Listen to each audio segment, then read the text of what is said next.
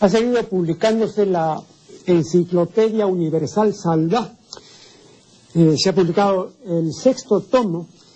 El tomo anterior tuvo una distribución muy irregular, una serie de partes en Lima ah, que, no recibieron, ¿no? Eh, los pocos eh, ejemplares que se distribuyen porque no tienen pues una gran acogida. Yo no pude conseguir el, quinto tomo, me han quedado en conseguir el quinto tomo, de modo que adquirí este, el sexto tomo, lo he estado revisando em, para quienes han publicado esta obra un simple dato. En la página, en el artículo sobre la teoría del caos, en la página 2553, en la primera columna se menciona al matemático francés Henri Poincaré. Pero han escrito mal el nombre. Y ahí figura Henry Poincaré. Es un desliz notorio, por eso lo indico. No es Henry Poincaré, sino Henri Poincaré. Bien, eh, espero que se regularice pues eh, la distribución de, esta enciclopedia. Yo dificulto que lleguen al tomo 33 porque son 33 tomos. Si ahora en el sexto ya hay problema de distribución, imagínense cómo será pues más adelante, ¿no? Eh, bastante problemático. Pero en fin, ojalá pues que se lleguen a los 33 tomos. Luego ha seguido publicándose esta colección sí con regularidad la colección de maestros de la pintura peruana. ¿no? Eh, se ha publicado el em, tomo correspondiente a Julia Codecido, que es este. Julia Codecido, una gran pintora nuestra, muy poco conocida por las nuevas generaciones, y espero yo que con esta obra, cuyo texto está bastante bien, cuyas ilustraciones están bastante bien y ha sido bien hecha la selección. Espero que eh, el desconocimiento eh, se acorte, ¿no? disminuya, ¿no? Eh, porque la codesiva ha sido o es un valor en la plástica nacional. Yo dije, refiriéndome al tomo dedicado a Ramiro Iona, que a diferencia de los tomos anteriores, ese de Iona tenía una sola errata lo cual ya era sorprendente, ¿no? Eh, desgraciadamente no puedo decir lo propio de este tomo porque aquí veo eh, que se han deslizado eh, varias faltas, ¿no?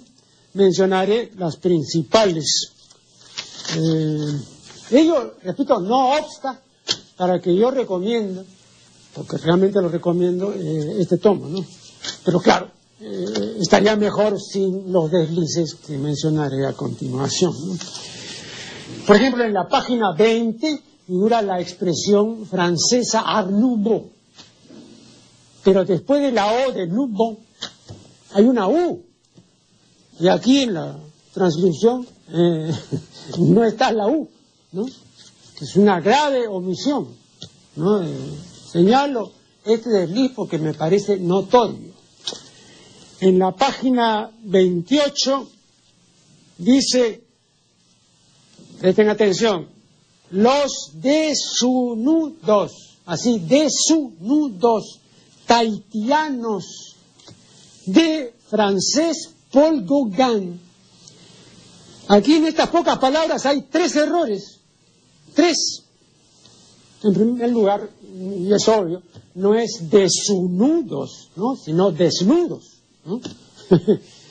Aquí hay una U, ¿no? Epentética, una U que se le ha agregado indebidamente a esta voz.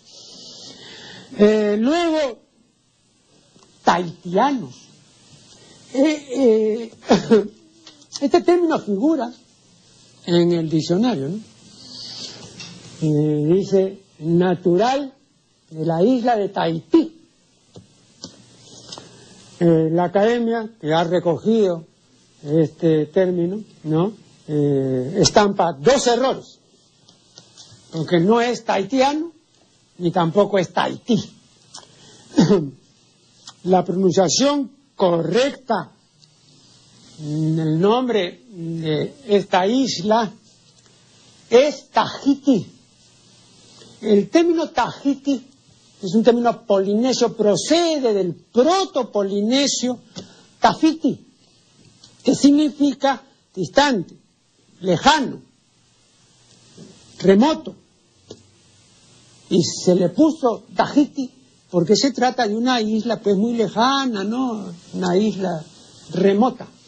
Por eso se llama Tahiti. Y lógicamente el natural de Tahiti es tahitiano.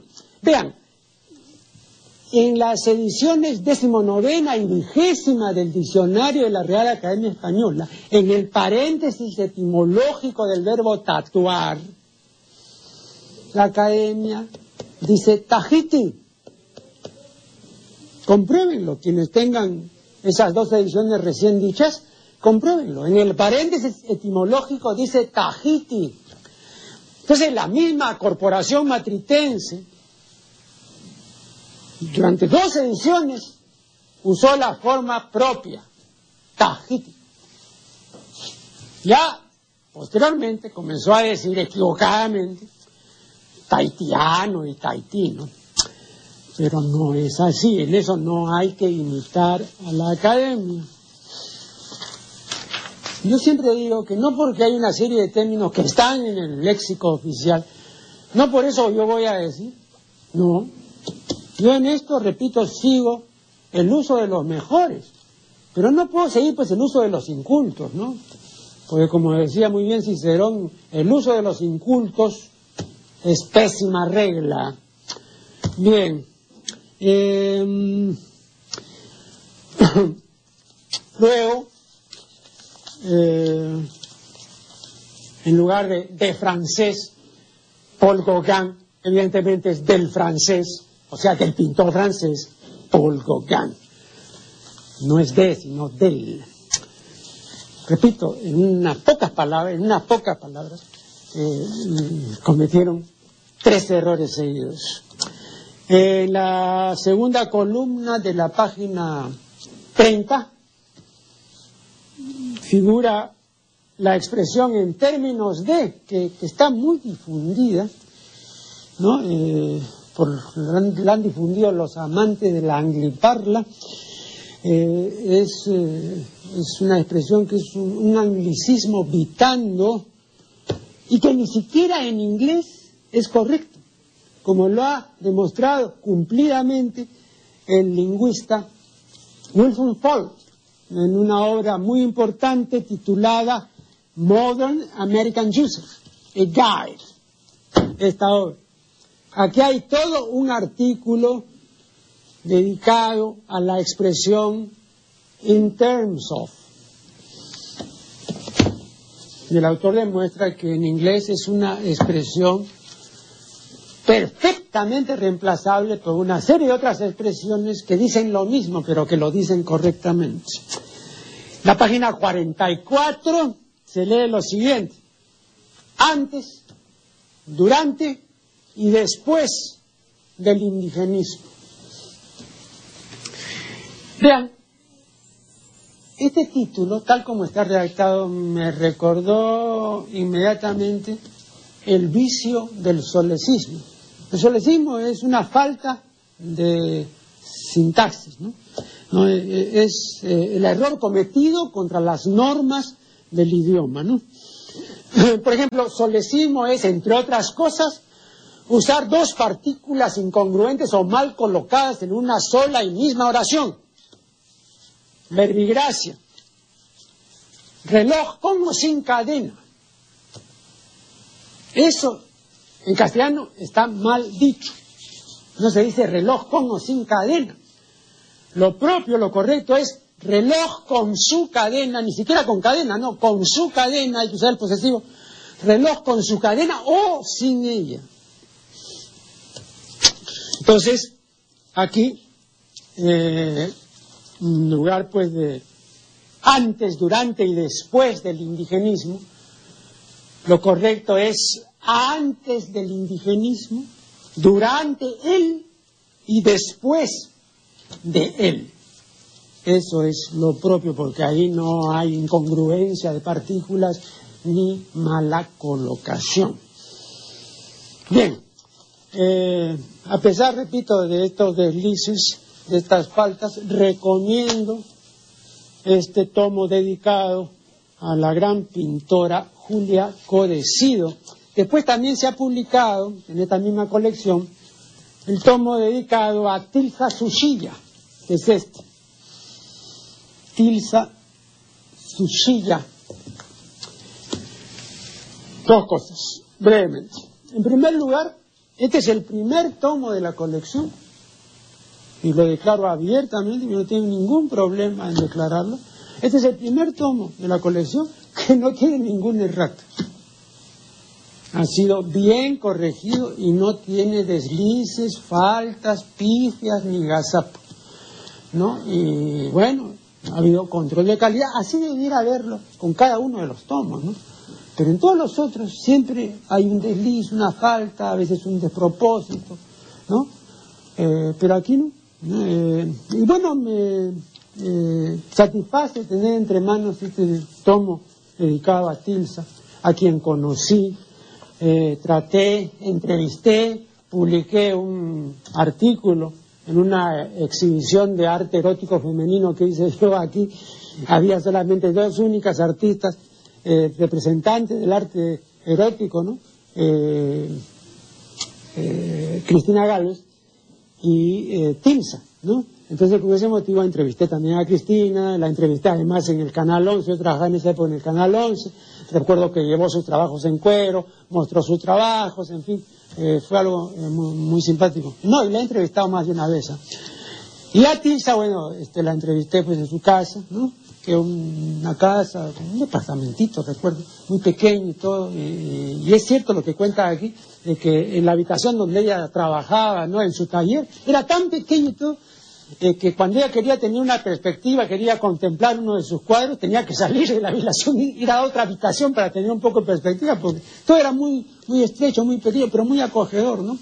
Una persona tímida, ¿no? Este, muy educada, eh, de, conversación agradable, que estaba leyendo eh, ávidamente a René Guénon, en fin, eh, una persona culta, no, tengo el mejor recuerdo, muy tímida. A mí me decía, porque el marchand de, de, de, Tilsa era Reinaldo Lusa, ¿no? Entonces, este, eh, recuerdo que me decía, ay, el señor Lusa, ¿sabe usted lo que me dice? Me dice que, ¿por qué yo voy a cobrar menos que Osvaldo Guayasamín, ¿no? Que el famoso pintor ecuatoriano. Ahora, por cualquier cuadro Guayasamín, cobra 50 mil dólares. Y entonces eh, Reinaldo Luza le decía, pero ¿Tilsa usted acaso es menos que Guayasamín? Cobre cien mil. Ay, pero me parece mucho. Le decía, ¿qué mucho? Cobre. Usted vale. Eso me lo contaba ella misma. Le decía, ay, no sé qué me da a cobrar si yo no digo cincuenta mil, menos. Por mí, no, no, no. Pero este, una persona de calidad, repito, ¿no? aquí, eh, vean ustedes, eh, rápidamente muestro, ¿no? Acá está Tilsa, ¿no? Y acá está este, un artículo que yo escribí, algunas reproducciones, en fin. Esto yo lo publiqué hace exactamente 38 años, en el cuarto número de mi revista Fáskino. Vamos a hacer aquí el primer corte y ya regresaremos. El 21 de marzo, el escritor Mario Vargas Llosa publicó en el diario El Comercio un artículo titulado El placer está en tus manos, el placer está en tus manos. Bueno, varios televidentes me han eh, pedido que me ocupe de este artículo y que explique hasta qué punto está de bien o de mal la propuesta, ¿no? Em, vean, vayamos primero a lo que nos dice Vargas Llosa. Dice, hace algún tiempo hubo un pequeño alboroto mediático en España al descubrirse que la Junta de Extremadura había organizado dentro de su plan de educación sexual de los escolares unos talleres de masturbación para niños y niñas a partir de los 14 años, campaña a la que bautizó No sin picardía, el placer está en tus manos. Más adelante, Vargas Llosa manifiesta no estar de acuerdo con que se imparta enseñanza masturbatoria en los colegios y se expresa al respecto como sigue. Dice, me temo que en vez de liberar a los niños de supersticiones, mentiras y prejuicios, de las supersticiones, mentiras y prejuicios que tradicionalmente han rodeado el sexo, iniciativas como la de los talleres de masturbación lo trivialicen de tal modo que acaben por convertirlo en un ejercicio sin misterio, disociado del sentimiento y la pasión, privando de este modo a las futuras generaciones de una fuente de placer que ha irrigado hasta ahora de manera fecunda la imaginación y la creatividad de los seres humanos. Reparen ustedes en el uso que hace Vargas Llosa del verbo irrigar. Dice que el impulso sexual hasta ahora ha irrigado eh, de manera fecunda pues la imaginación y la creatividad de los seres humanos. Bien, el verbo irrigar tiene tres acepciones. Una acepción que es propia de la jerga médica, según la cual se dice irrigar ¿no? de la arteria ¿no? que lleva sangre a una parte del cuerpo. Así, por ejemplo, se habla de la irrigación cerebral. ¿no? Luego, irrigar significa regar con agua un campo, generalmente extenso, grandes extensiones de terreno, ¿no? La irrigación de algo. Bueno, y después irrigar es echar o aplicar agua a una parte del cuerpo, como por ejemplo cuando se habla de irrigación vaginal. Estos son los tres significados del verbo irrigar. Pero el señor Vargas lo que ha querido decir es vivificar. Vivificar, o sea, dar vida. Esto es actividad, movimiento, energía a la imaginación y creatividad de los seres humanos. Entonces el impulso sexual ha vivificado, no ha irrigado, no, ha vivificado eh, la creatividad y la imaginación pues, de los seres humanos.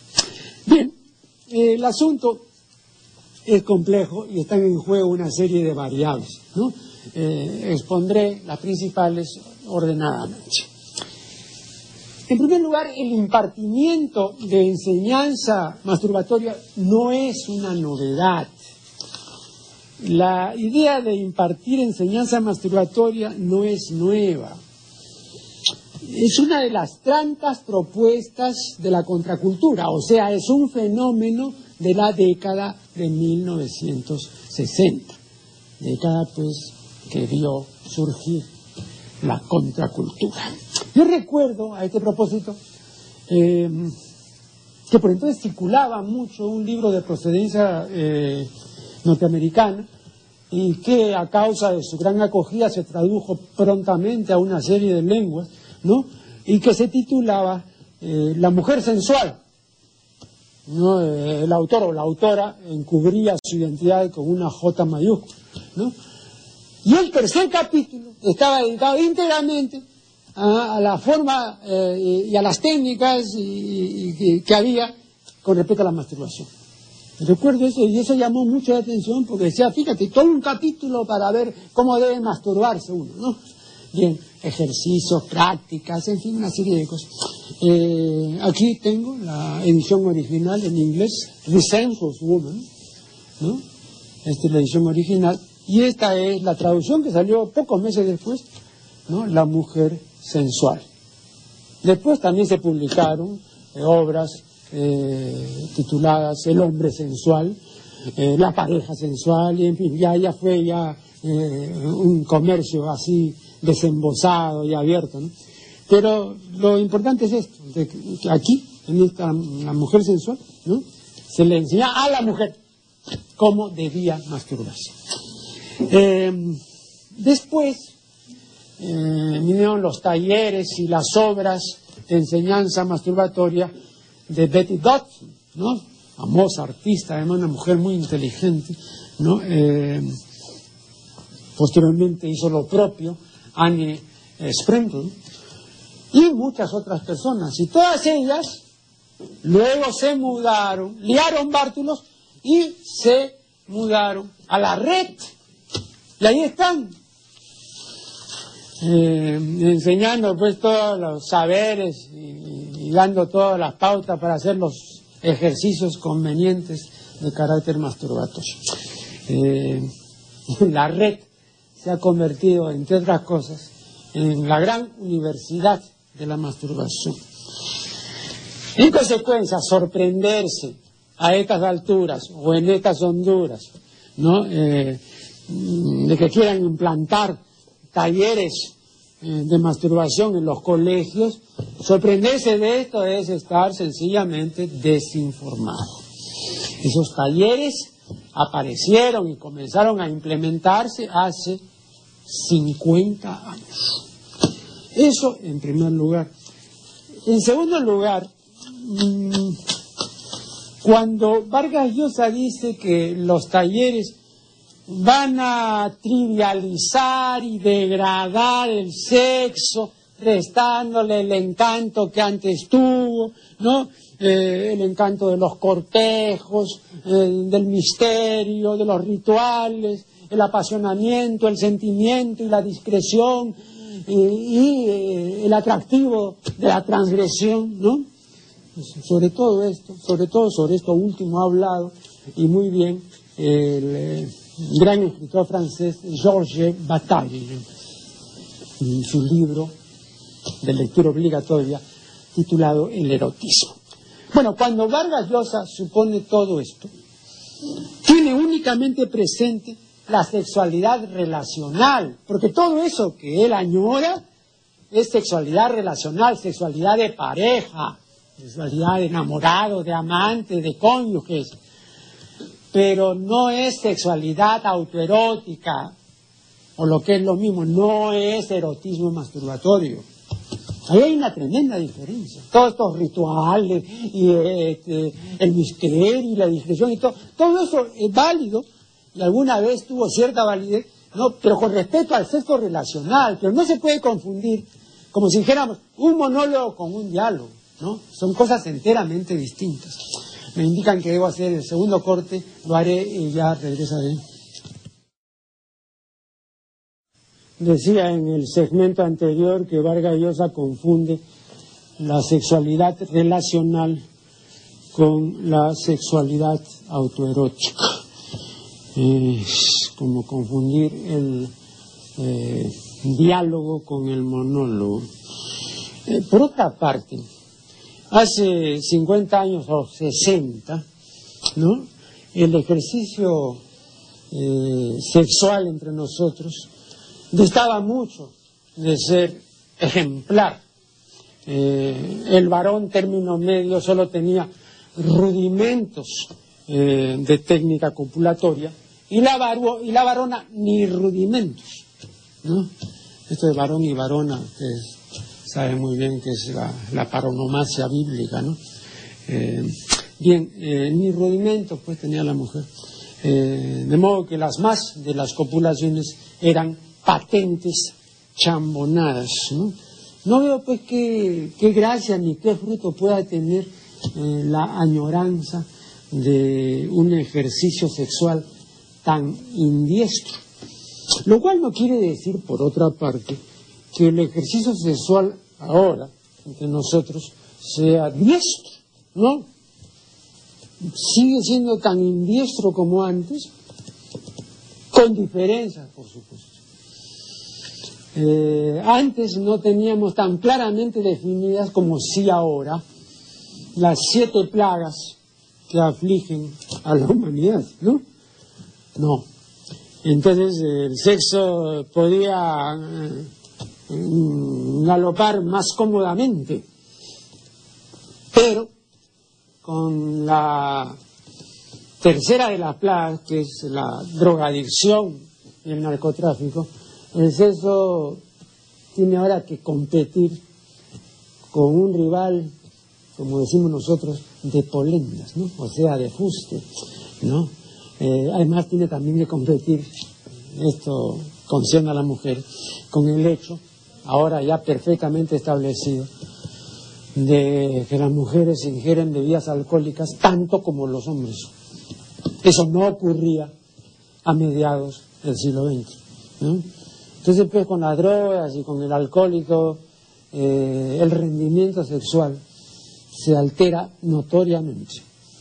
Eh, Y hay que tener muy en cuenta eso. O sea, no se puede simplemente añorar una época que no era nada ejemplar en materia de copulación. Pero tampoco se podría encomiar esta época, ¿no?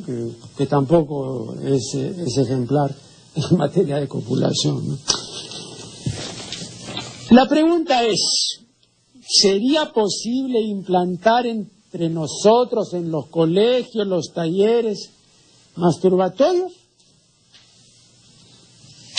Vean, si mañana se hiciera una encuesta nacional para averiguar si la población está o no de acuerdo con esos talleres de la masturbación, estoy seguro de que el 90% de la población diría que no está de acuerdo. ¿Por qué? Por dos razones. En primer lugar, por el espantajo masturbatorio. Y en segundo lugar, porque la Iglesia Católica se obstina en seguir rechazando y condenando la masturbación.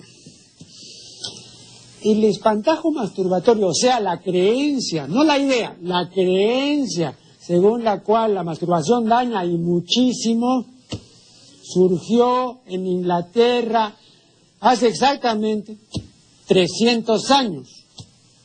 Locke, en un libro sobre la... Eh, eh, es una visión cultural de la masturbación, se llama eh, Sexo Solitario. Locke dice que la aparición del espantajo masturbatorio coincide prácticamente con el nacimiento de Jean-Jacques Rousseau. Rousseau nació en 1712. Y el espantajo masturbatorio nació, si es que lleva razón lo que otros dicen en 1714, 15, otros dicen en 1700. Bueno, pero por ahí. Entonces, es un fenómeno de comienzos del 18. Tiene 300 años. Y aunque es cierto que ya ahora no tiene lo que llamaremos la intensidad paroxismal que tuvo en el siglo XIX y en buena parte del siglo XX, aunque ya no tiene intensidad, sigue vigente. La gente sigue creyendo. Ah, sí. No, la patraña está muy enraizada. Entonces, el espantajo masturbatorio sobrevive y, lo que es más importante, pervive. Eso en cuanto al espantajo masturbatorio. Ahora, en cuanto a lo que dice la Iglesia Católica, vean el catecismo de la Iglesia Católica, el catecismo de la Iglesia Católica es la doctrina oficial de la Iglesia, dice claramente que la masturbación es una ofensa a la castidad, una ofensa a la castidad. Según los teólogos católicos, la masturbación es un vicio, un pecado mortal, un pecado mudo. Esto del pecado mudo hay que aclararlo, ¿no? Eh, se dice peccatum mutum, así se dice en latín, se dice peccatum mutum o pecado mudo de la masturbación, porque es un pecado tan atroz que frente a él solo cabe callar, ¿no? Y si nos quedamos sin habla, ¿no? Porque es algo tan horrendo que lo único pues, que, atinamos es a, callar, a enmudecer. Deja sin habla. No enmudecemos por causa de la horripilancia de esta transgresión. Por eso le llama pecado mudo. Eh, bueno, eh, no solamente es un pecado mudo, un pecado mortal y un vicio, sino que también eh, es un acto contra natura y un placer desordenado. Ah, no, y una polución directamente voluntaria. Porque hay poluciones, este la terminología de los canonistas y teólogos, hay, hay, poluciones que no son directamente voluntarias, como las emisiones eh, seminales nocturnas, ¿no? Eh, más llamadas poluciones. Polución quiere decir mancha, ensuciamiento. Y claro, los antiguos este, consideraban pues que, el semen era, era, era muy sucio, muy cochino, ¿no? Entonces eh, lo llamaron polución. Bien, eh, pero esas son involuntarias, durante el sueño se producen, ¿no? Estas no, estas son con plena conciencia y con pleno advertimiento, como dice el dominico Ple, entonces son poluciones directamente voluntarias. Así se expresan los teólogos. ¿eh? Eh, y además, eh, la masturbación es un placer desordenado. El placer es desordenado cuando es un placer por sí mismo, independiente del fin de procreación y al margen del amor. No, solamente busca su solo placer. Entonces eso se llama, eh, según los teólogos, lujuria. Y la lujuria, y la masturbación es un acto esencialmente lujurioso, y la lujuria para la Iglesia Católica es absolutamente inadmisible. Yo creo entonces que por estas dos razones, que a mi ver son razones poderosas, y por esta otra que he mencionado de pasada, y es que cuando se temen cosas con respecto a la autorización posible en los colegios ¿no? Eh, de, prácticas masturbatorias como parte del currículum, como parte de la enseñanza. Eh, no se tiene en cuenta que el asunto ya ha variado en medio siglo radicalmente. Y que ahora eh, el ejercicio sexual, el ejercicio sexual en esta posmodernidad tan volátil, tan impermanente y tan efímera, y tan llena de estímulos que cada día se multiplican, ya no se puede pues comparar ¿no? con aquella visión que tiene, ¿no? que es un poco idílica la visión de Vargas Llosa ¿no? de, hace 40 o 50 o 60 años. ¿no? Eh, no, ya no. Ahora es todo vertiginoso, es un cambio de estímulos de un día para otro, etcétera, ¿no? Y la masturbación tiene que competir, si así se puede decir, tiene que competir pues con eh, todas estas manifestaciones volátiles y que se multiplican diariamente y tiene que competir además, y ahí sí sale perdiendo con la droga. La masturbación y cualquier otra práctica sexual frente al alcohol y frente a la droga nunca puede ganar. Eso es una cosa que está perfectamente demostrada. Y ahora, la cantidad, pues, el esparcimiento, ¿no? Eh, digamos, eh, que es una verdadera difluencia del consumo de drogas y del consumo de alcohol en, hombres y mujeres. Es una verdadera difluencia. O sea, se esparce y extiende por todas partes. Incontenible. No, no creo que pueda hacer mucho eh, el ejercicio sexual. Y si algo hace, será pues en muy precarias condiciones. Estas condiciones no, no, no, no se, no se daban tiempo atrás, no, en absoluto no digo yo antes de la posmodernidad, mucho antes, ¿no? Estamos hablando de, la década de 1950 y de la década siguiente. No, no, no, el ejercicio sexual no tenía que competir con siete plagas, siete plagas. Ahora con siete plagas, superpoblación, violencia, drogadicción y narcotráfico, terrorismo, destrucción ecológica, calentamiento global y aumento general de todas las enfermedades, no solamente de las enfermedades del cuerpo, sino también de las enfermedades psíquicas, de las enfermedades del espíritu. Es una goleada muy, muy, muy grande. Y ninguna de estas plagas eh, ha podido eh, ser revertida.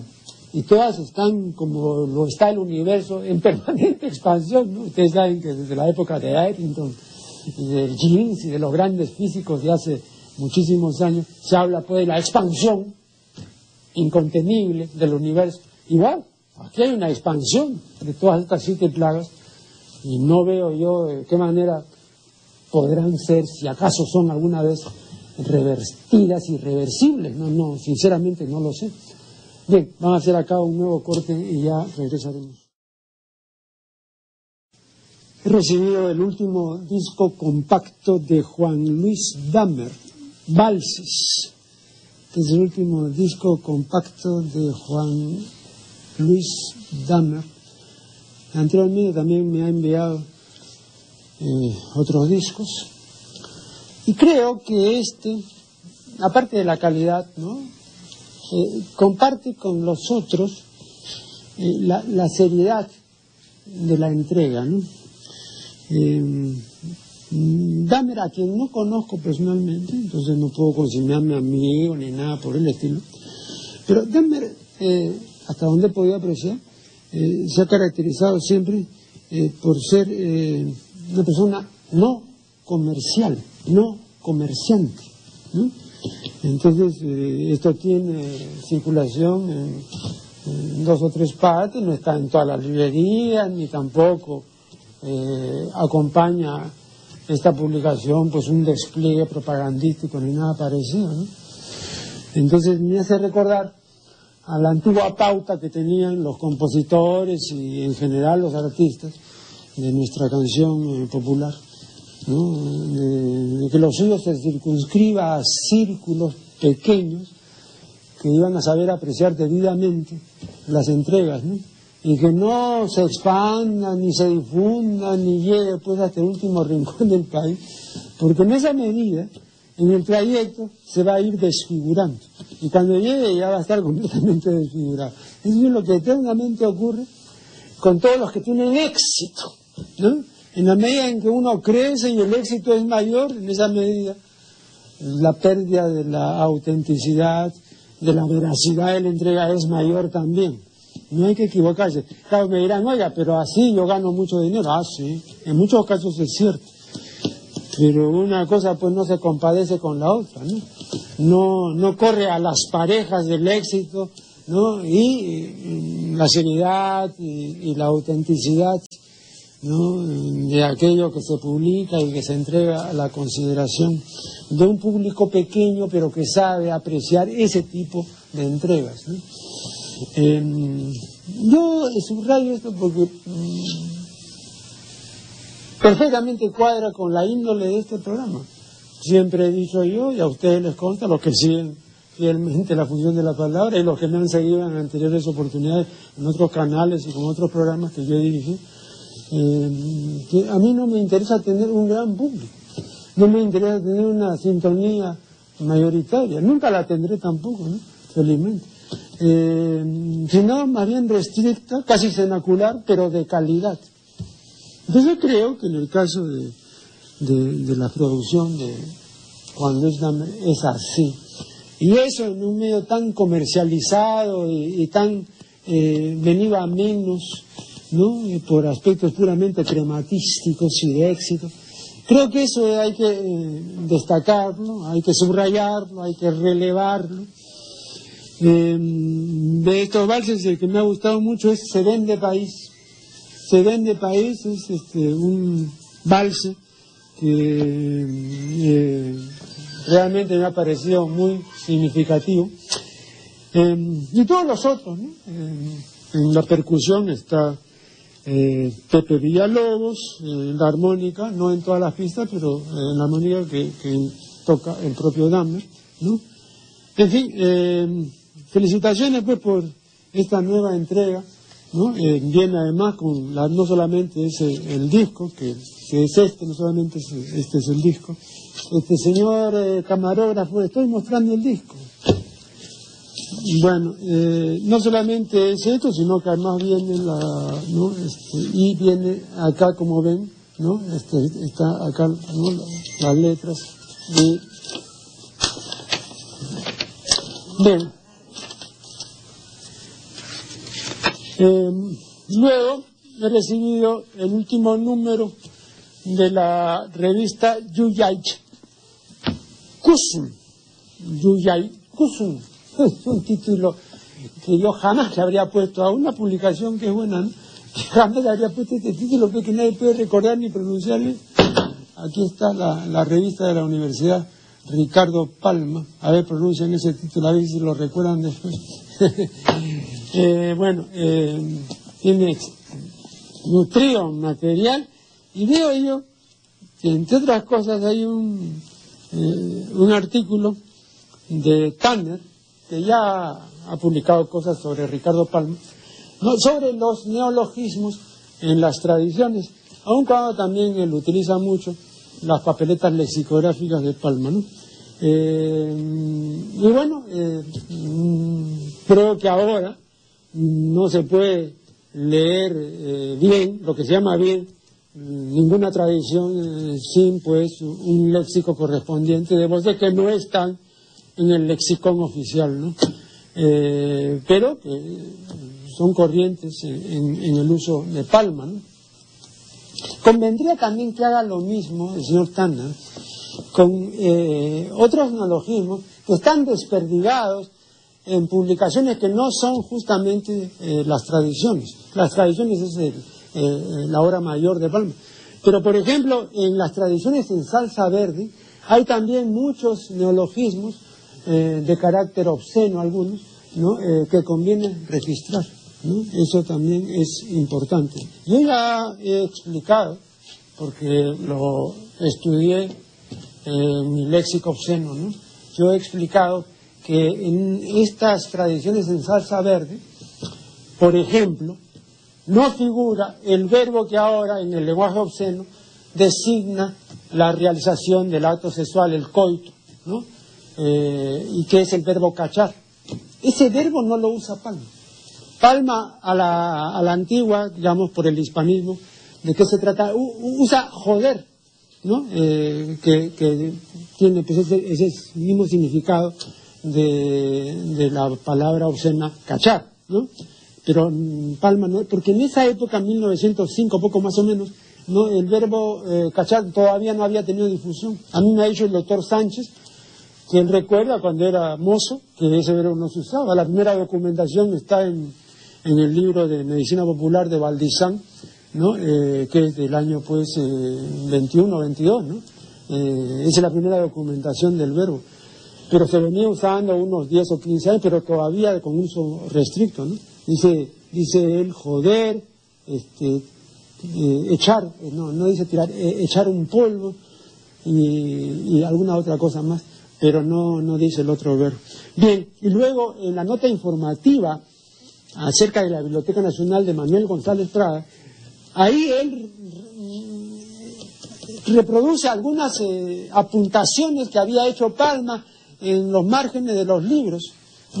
Y, hay una muy buena que yo mencioné anteriormente, pero la voy a repetir, eh, comentando el poemario Fiebres de Emilio Bobadilla, ¿no? Eh, había puesto en la página 50 porque no le gustaba pues ese poemario a Palma y le parecía pesado, denso. ¿No? Y entonces había dicho, este poeta consume mucho alcaloide de cojudina. Es una linda expresión, ¿no? Alcaloide de cojudina, que es un alcaloide peligrosísimo, ¿no? Eh, más peligroso que la pasta básica de cocaína. ¡Oh!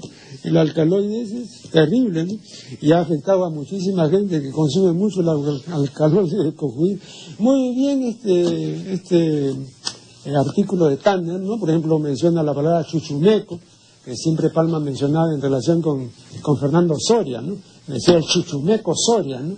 Eh, es una persona que frecuenta, dice, en el uso de Palma, eh, frecuenta prostitutas, ¿no? Eh, entonces, y, el chichumeco Soria pues estaba muy relacionado con la palizada, ¿no? De, de Ayarza, ¿no?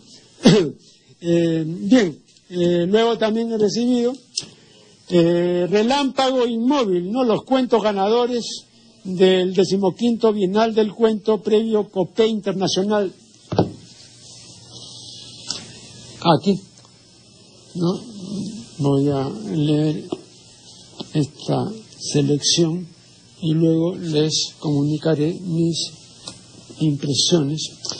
Eh, volviendo rápidamente a lo que manifesté respecto a la creencia de ser la masturbación a partir del siglo XVIII hasta la fecha un manadero de culpas y de desastres, ¿no? Yo siempre dije que la masturbación desde el siglo XVIII hasta la fecha eh, se había convertido en la tercera parte del poema dramático, ¿no? Eh, saben que el poema dramático tiene tres partes, ¿no? La prótasis, que es la introducción, la epítasis, eh, que es el enredo, y la catástrofe, que es el desenlace. Bueno, eh, se había convertido en la tercera parte del poema dramático, ¿no? Pero es una historia aberrante, terrible, que solo tiene en Occidente exactamente 300 años. Pero en 300 años arraigó de una manera tan considerable que, como ya manifesté anteriormente, hasta ahora subsiste. es una creencia que pervive, que tiene una, una fortaleza, es una patraña que tiene un vigor eh, increíble. Podrá decirse que es todo lo que se quiera de equivocada esa creencia. Toda la gente sigue con la idea de que la masturbación daña. Bien, eh, me indican que debo concluir entonces solo me resta eh, decirles que hasta el programa y será hasta la siguiente edición de la función de la palabra.